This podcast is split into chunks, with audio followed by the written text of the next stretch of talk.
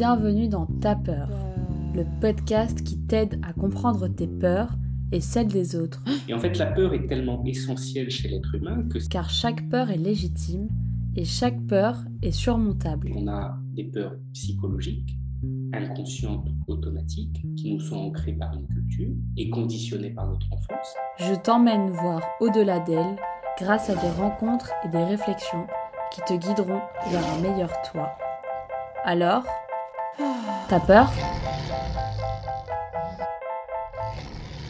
Sur un plan physiologique, si le danger est réel et que je prends un coup de couteau et que je vous attaque, votre radar a vu que c'était un danger, l'amygdale s'active, le quotient intellectuel se désactive et l'amygdale envoie un afflux massif aux glandes surrénales, ce qu'on appelle le système adrénergique du corps. Ces glandes surrénales vont libérer énormément d'adrénaline et de noradrénaline, et cette adrénaline et cette noradrénaline vont créer la cascade du stress corporel, tachycardie, le cœur accélère.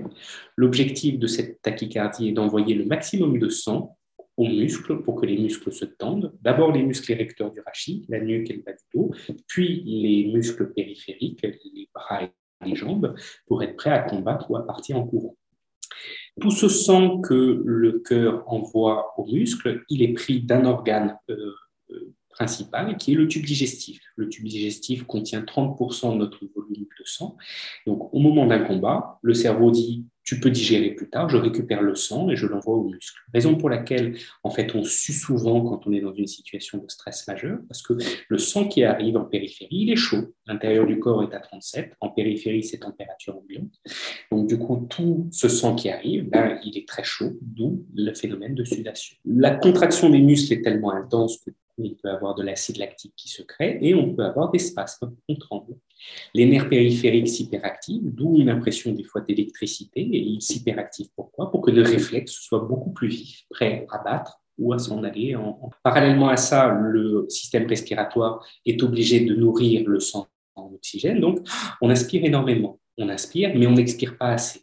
Donc, le souffle est très court et on a l'impression de s'étouffer parce qu'on accumule du dioxyde de carbone. Ce dioxyde de carbone auto-entretient le stress corporel qui auto-entretient la panique. Et donc, à ce moment-là, le quotient intellectuel, on l'a dit, il est coupé parce que la réflexion est un processus qui est lent, là où le réflexe est un processus rapide. Et si on perd quelques millièmes de seconde à réfléchir, on est souvent. Donc, notre cerveau agit par instinct fonction de ce qu'il peut analyser, nos sens se décuplent et donc on se transforme soit en, guerrier, soit en courant. Donc, lorsqu'il s'agit d'un danger réel, voilà ce qu'il se passe. Et dans certains cas, tout à chacun, ça peut nous arriver chaque année, une de nos peurs inconscientes, les fameuses sept qui sont conditionnées par nos cultures, ben, si elle est un petit peu trop réveillée par une situation euh, qui fait écho, et ben, l'une de ces peurs de danger peut se, peut se déclencher. Et en moyenne, il n'est pas infréquent qu'une personne puisse faire une attaque de panique, c'est-à-dire activation du corps face au danger euh, de mort,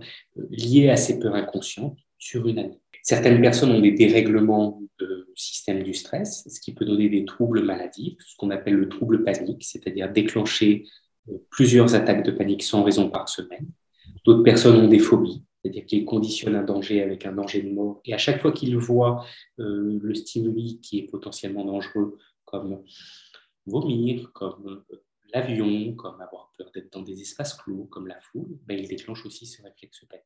Euh, il y a des mécanismes de conditionnement qui font que le cerveau va conditionner ce qu'il voit avec quelque chose de dangereux et donc du coup va déclencher cette panique de manière répétitive à chaque fois que le stimuli se présente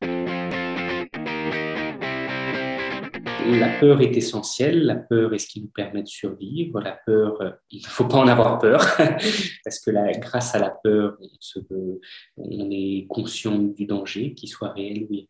Comment on fait pour distinguer justement ces peurs qui vont être utiles à des peurs qui vont être plus parasites et qui vont peut-être nous handicaper dans notre quotidien? Ben, Il suffit de regarder la situation. Si jamais la situation pragmatiquement appelle à un danger euh, réel, à ce moment-là, la peur a raison d'être. Si la situation n'appelle pas à euh, un danger réel, comme par exemple bah, se retrouver dans la foule, ce qui en soi n'est pas réellement dangereux, enfin, moi, ce qui est très faiblement et rationnellement euh, probable d'être dangereux, à ce moment-là, c'est une peur qui est ce qu'on appelle non fonctionnelle. Et à ce moment-là, il faut travailler sur les pensées qui déclenchent sa peur, c'est-à-dire sur toutes ces fameux peurs qui nous sont conditionnés, essayer de comprendre pourquoi dans notre inconscient personnel, certaines peurs sont beaucoup plus importantes que d'autres. Donc, comme on le disait tout à l'heure, la culture nous enseigne ces sept fameuses peurs, mais notre enfance va avoir comme but soit de les rassurer, soit, en fonction de l'enfance qu'on a eue, d'en augmenter certaines. Quelqu'un qui, par exemple, dans son enfance a été confronté à plus de vulnérabilité, qu'elle soit sociale, qu'elle soit liée à la maladie ou qu'elle soit liée à l'environnement, ben, est quelqu'un qui va avoir un cerveau qui va l'analyser beaucoup plus et va être plus sensible à ce genre de thématiques. Donc forcément, quelqu'un qui a vu euh, un parent mourir dans des souffrances difficiles dans son enfance va être potentiellement beaucoup plus sujet à analyser son propre corps et va déclencher beaucoup plus facilement de la peur en lien avec de la maladie versus quelqu'un qui a toujours été protégé de ça. Donc, pour décupler une de ces sept peurs dans l'enfance, il y a deux moyens classiquement de le faire. Trop confronter l'enfant à cette peur ou au contraire trop, le protéger. Parce que le paradoxe de la peur, c'est que la peur n'est utile que pour nous préparer face à un danger. Face au danger, on agit. La peur n'a plus de raison d'être. Et le corps est préparé au combat.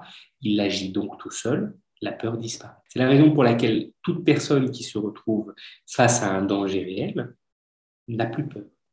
Et toute personne qui se retrouve à avoir la solution de ce qu'il anticipait comme un danger n'a plus peur, peu importe le résultat. C'est un phénomène qu'on observe très facilement avec le syndrome de la feuille blanche, quelque chose qu'on a tous connu. Hein. Euh, on est là, on est dans la salle d'examen, le sujet va arriver, on ne le connaît pas. Euh, inconsciemment, on a peur de l'échec, on a peur de ne pas être à la hauteur, on a peur de, ne pas arriver à retrouver notre mémoire, pour une raison logique. Le corps se prépare à un danger, qui est celui de ne pas être bon, celui de ne pas être performant, qui s'appelle l'anxiété de performance.